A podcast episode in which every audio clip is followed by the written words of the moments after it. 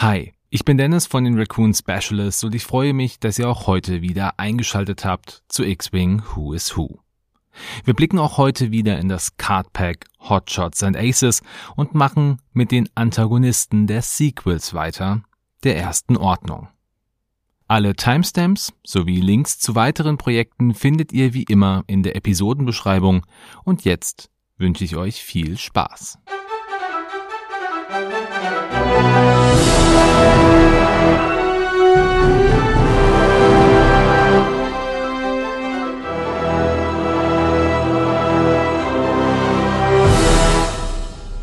Auch heute haben wir wieder fünf Piloten und drei Schiffe zu besprechen. Und wie beim letzten Mal werde ich nur grob auf die Schiffe eingehen, denn die hatten ja in der Regel alle ihre eigenen Folgen. Beginnen wir jetzt mit dem Massenprodukt der ersten Ordnung, dem TIE FO Fighter.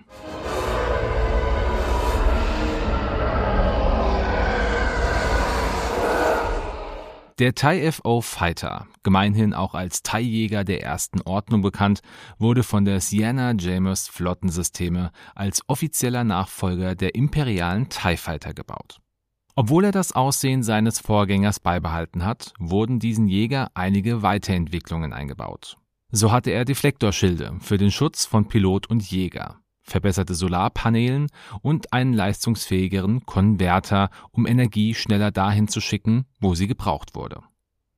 Diese Verbesserungen waren ein positiver Nebeneffekt der veränderten Mentalität der ersten Ordnung gegenüber dem Imperium. Denn für die erste Ordnung waren Piloten und Schiffe wichtige, kritische Aktivposten. Worauf aber weiterhin verzichtet wurde, ist der Hyperantrieb, was den Jäger von Trägerschiffen abhängig machte. Er war 6,69 Meter lang, 6,34 Meter breit und 8,17 Meter hoch. Trotz seines moderneren Zwillings-Ionenantriebes konnte er maximal 1200 Stundenkilometer erreichen und war somit nicht schneller als sein Vorgänger. Bewaffnet wurde er mit zwei Laserkanonen, die durch einen Zielcomputer wesentlich effizienter genutzt werden konnten als die des Vorgängers. Hier noch ein kleiner Sidefact. Wenn man sich das Modell des Schiffes ansieht, dann bemerkt man kleine rote Punkte unter der Pilotenkapsel. Dies waren nicht die Laserkanonen, sondern die optischen Sensoren für den Zielcomputer. Und apropos Sensoren, dieser Jäger hatte Subraumkommunikationssensoren in Form einer Antenne angebracht und konnte somit feindliche Bewegungen viel früher wahrnehmen. Alles in allem ist der TIE FO eine wesentliche Verbesserung zum TIE LN, war aber auch gut 30.000 Credits teurer als sein Vorgänger. Natürlich haben wir den Jäger zuerst in Episode 7, das Erwachen der Macht gesehen. Aber im Buch Before the Awakening von 2015 erleben wir Finns Geschichte als Truppler, die wesentlich früher beginnt und somit den aktuell ersten kanonischen Auftritt auch des Jägers darstellt. Ja, und so viel jetzt zum TIE FO und wir kommen zu den Piloten des Jägers und fangen mit Lieutenant Gallic an. Sie alle sind hier, um bessere Piloten zu werden. Mein Auftrag ist, sie zu trainieren. Ihr Auftrag ist, meinen Befehl zu gehorchen. Lieutenant Gallic war ein weiblicher Mensch, die während der Zeit der neuen Republik als Fluglehrer der ersten Ordnung diente. Sie war Commander Pyer, einem Sturmtruppenkommandanten direkt unterstellt. Wir sehen sie das erste Mal in der dritten Episode der zweiten Staffel Star Wars Resistance an Bord der Thunderer, einem Resurgence-Class Star Destroyer. Hier ist sie für die Ausbildung der Kadetten, zum Beispiel DT-533, DT-798 und Lin Gava zuständig. Alle drei gehörten, bevor sie sich freiwillig meldeten, zur Besatzung der Colossus, einem ehemaligen imperialen Tanker. Sie brachte ihren Kadetten das Fliegen mit Angst bei und ließ Testflüge mit scharfer Munition fliegen. Zusätzlich mussten sich die Kadetten in ihren Augen erst verdienen, gesehen zu werden, um mit mehr als nur dem Rufzeichen gerufen zu werden. Und Schwäche hasste sie abgrundtief. Ihre Uniform, die glich einer Standard-Thai-Piloten-Uniform, hatte aber einen schwarzen militärischen Panzer sowie farbliche Verzierungen, die ihren Status gegenüber allen anderen kennzeichnete. Während der Blockade von Dantooine verfolgte Galek Kasuda Xiono Und kurz bevor sie ihn abschießen konnte, rettete Venisa Dozer den jungen Piloten und schoss Gallic ab. Was zum...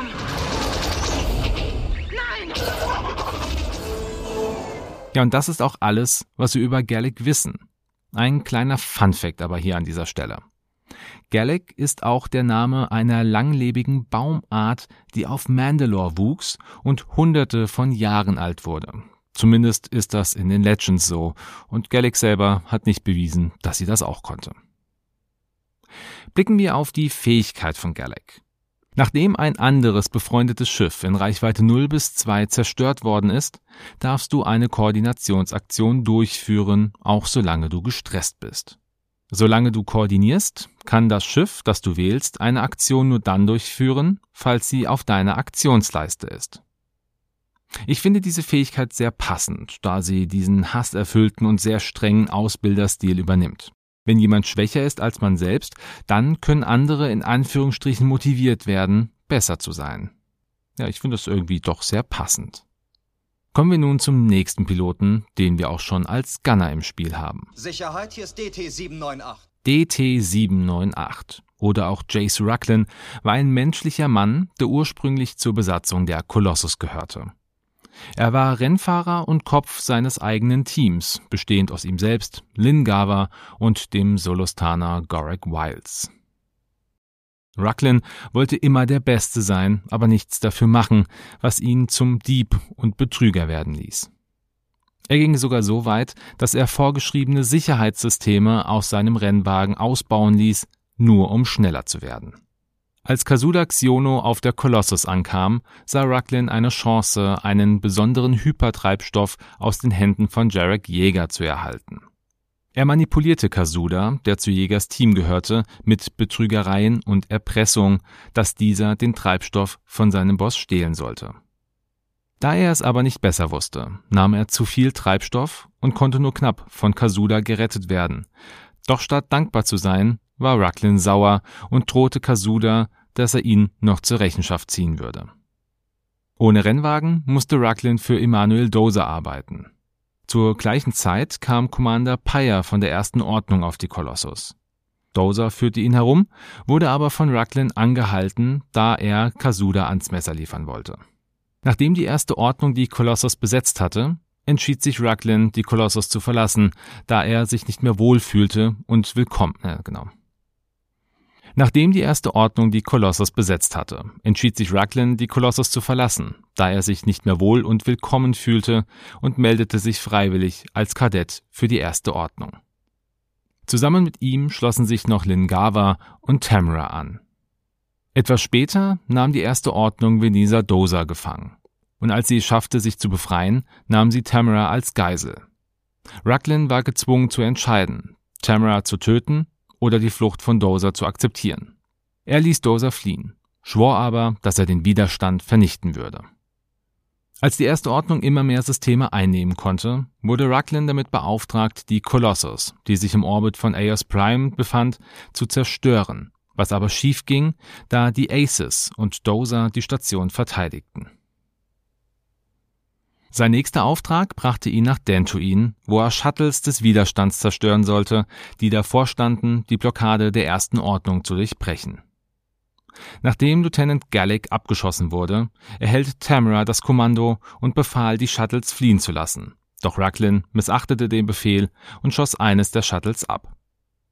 Trotz dieses Abschusses behielt Tamara das Kommando und Rucklin wurde eifersüchtig. Rucklin wollte daraufhin beweisen, wie loyal er der ersten Ordnung gegenüber war und bekämpfte erneut seine ehemaligen Freunde, die sich an Bord der Thunderer befanden. Hierbei wurde er von Tamara niedergeschlagen und befand sich an Bord, als die Thunderer kurz darauf explodierte. Bitte tun Sie das nicht! Ich bin einer von euch! So viel also zu DT 798. Ein kleiner Funfact auch an dieser Stelle. Er wird im englischen Original von Elijah Wood gesprochen, dem Schauspieler von Frodo aus den Herrn der Ringe Filmen. Seine Fähigkeit ist die folgende. Solange du einen Primärangriff durchführst, falls du nicht angeschränkt bist, darfst du einen Anstrengungsmarker erhalten, um einen zusätzlichen Würfel zu werfen. Rucklin ist zwar nicht der größte Pilot, kann aber einiges aus sich selbst rausholen, auch wenn er danach ziemlich fertig zu sein scheint. Wir bleiben bei den Piloten aus der Serie Resistance und kommen zur letzten Pilotin des TIE FOs, Lynn Gava. Cass, das sind Lynn Gava und Gorik Wiles. Lynn war eine menschliche Frau, die als Mechanikerin auf der Colossus im Team von Jace Rucklin arbeitete. Sie wurde als Unruhestifterin, aber auch als Drückeberger wahrgenommen. Zusammen mit Gorek Wiles, dem anderen Mitglied in Rucklins Team, versuchte sie, den jungen Kasuda Xiono auf ihre Seite zu holen. Vor einem kleinen Rennen zwischen Rucklin und Kasuda manipulierte sie dessen Speeder, damit Rucklin Kasuda retten und somit sein Vertrauen gewinnen konnte. Nachdem Rucklin einen besonderen Hypertreibstoff für den Tank seines Speeders gestohlen hatte, warnte Lin vor der Handhabung mit diesem Treibstoff. Durch die falsche Nutzung des Treibstoffes explodierte Rucklins Speeder nur kurz, nachdem Kasuda Rucklin retten konnte. Daraufhin stand Lin ihrem Boss zur Seite und beschuldigte Kasuda für die Zerstörung des Speeders verantwortlich zu sein. Später übernahm die erste Ordnung kurzzeitig die Colossus und begann Kadetten zu rekrutieren.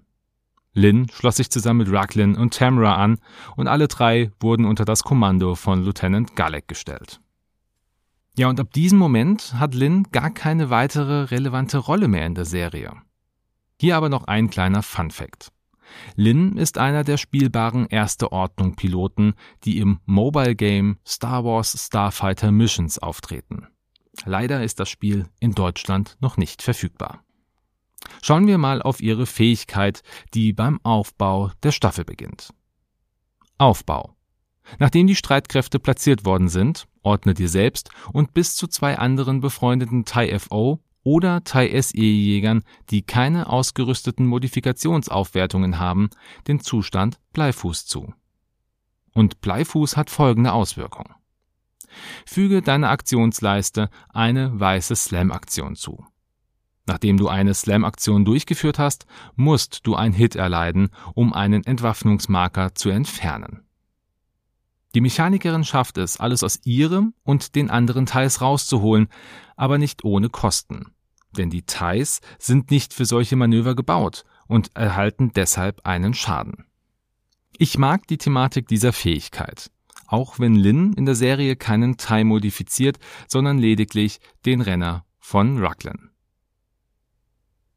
Wechseln wir jetzt vom Thai FO zum Thai SE Bomber, über den es erschreckend wenige Informationen gibt. Aufgepasst, da sind sie! Bombermannflug! Dieser Bomber wurde wie alle Jäger der ersten Ordnung von der Sienna Germus Flottensysteme entwickelt und gebaut. Ähnlich wie sein imperialer Vorgänger hatte dieser Bomber auch zwei zentrale Gondeln, von denen eine als Cockpit des Piloten diente. Anders jedoch waren die Flügel inklusive der Solarpanels, die von den Gondeln weg und nicht zu ihnen hin ausgerichtet waren. Bei der Konzeptionierung der Flügel orientierte man sich an den Bauplänen des TIE Interceptors des Imperiums. Auch anders wie bei den imperialen Vorgängern war die quadratische Triebwerksbank, die dem Jäger in einer gewissen Entfernung die Silhouette eines TIE Silencers gab. Leider gibt es über die Bewaffnung nur die Information, dass er vier Laserkanonen hatte, die an den Enden der Flügel angebracht waren. Über weitere Bewaffnungen wie Bomben oder Raketen oder sonst über den Maßstab des Schiffs gibt es leider keine Informationen. Den ersten Auftritt hatte der Bomber im Comic Star Wars Treuepflicht und später auch in der Serie Star Wars Resistance. Einen Live-Action-Auftritt, den gab es bisher noch nicht. Die Bezeichnung Thai SE Bomber ist im Übrigen von Fantasy Flight Games erdacht worden und ist mittlerweile im Kanon aufgenommen. Kommen wir nun zur einzigen Pilotin des Bombers in diesem Kartenpack, Jules Jegerot.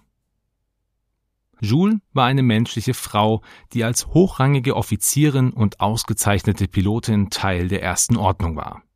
Sie wurde auf einem der vielen Planeten im Outer Rim geboren und ließ sich später auf Tinnel 4 nieder, bevor sie auf der Starkiller-Basis stationiert wurde. Sie begann ihre Karriere als normale Pilotin, war aber so gut, dass sie schnell in den Rängen aufstieg und Teil des Sicherheitsbüros der ersten Ordnung wurde und hier dann auch als Sicherheitskommandeurin ihre eigene Einheit befehligte. Wem bei dem Namen Jejerot die Ohren klingeln, der hat ganz recht, denn Tian Jejerot war der Schwiegervater von Jul und diente dem Imperium als Moff und war während Episode 6 für die Überwachung des Baus des zweiten Todessterns eingeteilt worden. Jul und ihr Mann Jax hatten einen Sohn namens Jonathan Tian, der aber insgeheim ein Kadett des Widerstands war. Und leider ist es auch schon alles das, was es zu dieser Pilotin gibt. In den an Kinder gerichteten Comics Star Wars Join the Resistance taucht Jewel das erste Mal auf und man kann davon ausgehen, dass sie als Teil der Besatzung der Starkiller Basis mit dieser untergegangen ist, wobei das noch nicht bestätigt wurde. Werfen wir auch hier einen Blick auf ihre Fähigkeit. Nachdem du eine Schubaktion durchgeführt hast, darfst du einen Charge ausgeben, um einen roten oder orangenen Nicht-Zielerfassungsmarker zu entfernen. Leider kann ich zu ihrer Fähigkeit nichts sagen, aber zumindest passt ihr Untertitel Sicherheitskommandeurin zu der bekannten Backstory. Ja, und jetzt wechseln wir zum letzten Schiff, dem leichten Shuttle der Xi-Klasse. Dieses Shuttle wurde, wie alle anderen Jäger der ersten Ordnung, auch von der Sienna Jammers Flottensysteme entwickelt und gebaut. Es war 11,84 Meter lang, 22,87 Meter breit und 18,31 Meter hoch und im Gegensatz zu manch anderen Shuttles war es nicht für den Kampf gebaut worden, sondern primär für den Transport von Offizieren und Equipment. Dies spiegelt sich auch in der Bewaffnung wider, denn das Shuttle hatte nur zwei leichte Laserkanonen und einen minimalen Schildgenerator, der weniger Leistung erbrachte, als es für Schiffe dieser Größe normal war. Aus diesem Grund war das Shuttle auch immer auf eine Jägereskorte zum Schutz angewiesen. Wir sehen das Shuttle das erste Mal in Episode 8, die letzten Jedi, und hier benutzen es Finn, Rose und BB-8 bei ihrer Flucht von Snokes Megaklasse Sternzerstörer, der Supremacy, und landen in der Zuflucht des Widerstandes auf Crate.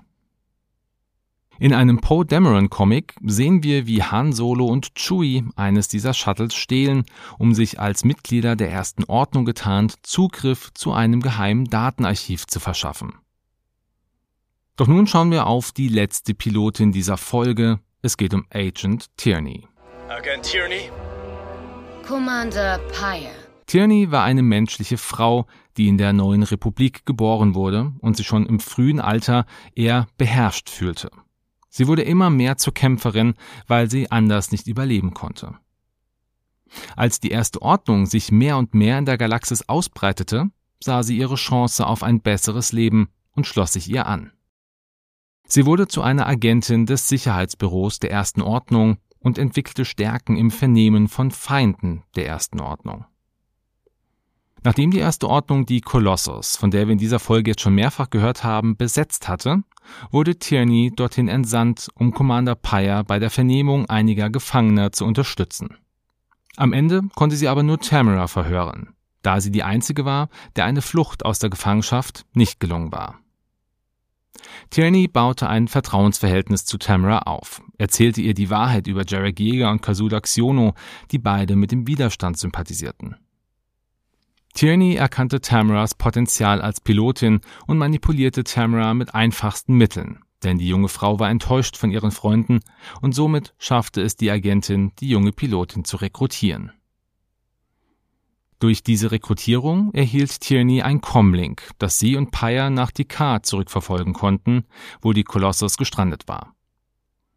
Obwohl Tierney im taktischen Vorteil war, konnte sie aber die Flucht der Colossus nicht verhindern. Um sich für diese Schande zu rächen, ließ Tierney den Planeten Aeon Prime bombardieren, der der Kolossus vorher als Stützpunkt gedient hatte. Doch der oberste Anführer Kylo Ren war über diese Entwicklung nicht erfreut und drohte sowohl Tierney als auch Pyre, dass es die letzte Chance wäre und er keine weiteren Fehlschläge dulden werde. Er demonstrierte seine Entschlossenheit, indem er durch die Macht sowohl Tierney als auch Pyre ihre Blaster ziehen und sie aufeinander zielen ließ. In der letzten Schlacht gegen das Team der Colossus bat Tierney Kylo um Verstärkung, welche sie aber nicht erhielt. Er wollte ihre Schwäche nicht weiter dulden, griff mit der Macht aus und erwürgte Tierney an Bord der Thunderer. Ich verstehe. Wirklich? Ja. Oberster Anführer. Ja, so viel zur letzten Pilotin der ersten Ordnung. Einen kleinen Funfact habe ich aber auch zu ihr. In der Serie Resistance ist sie nie an Bord eines Xi-Shuttles gewesen, sondern hatte ihr eigenes Y-Shuttle. Also vielleicht eine Möglichkeit für zukünftige Cardpacks. Blicken wir auch noch auf ihre Fähigkeit. Aufbau. Nachdem die Streitkräfte platziert worden sind, musst du einem feindlichen Schiff den Zustand Vertrauensbruch zuordnen.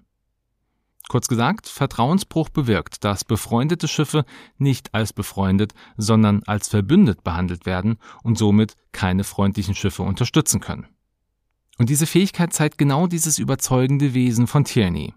Sie schafft es, Personen voneinander zu trennen und ihre Vorteile somit zu minimieren. Natürlich hält dies aber auch nur eine gewisse Zeit lang. Und somit kommen wir jetzt auch zum Ende dieser Folge. In der nächsten Folge werde ich eine Epoche zurückspringen und mir die Piloten der Rebellen genauer anschauen. Bis dahin wünsche ich euch wie immer einen schönen Sonntag, einen guten Start in die Woche oder einen schönen Tag, wann auch immer ihr diese Folge hört. Macht's gut, bis bald und ciao.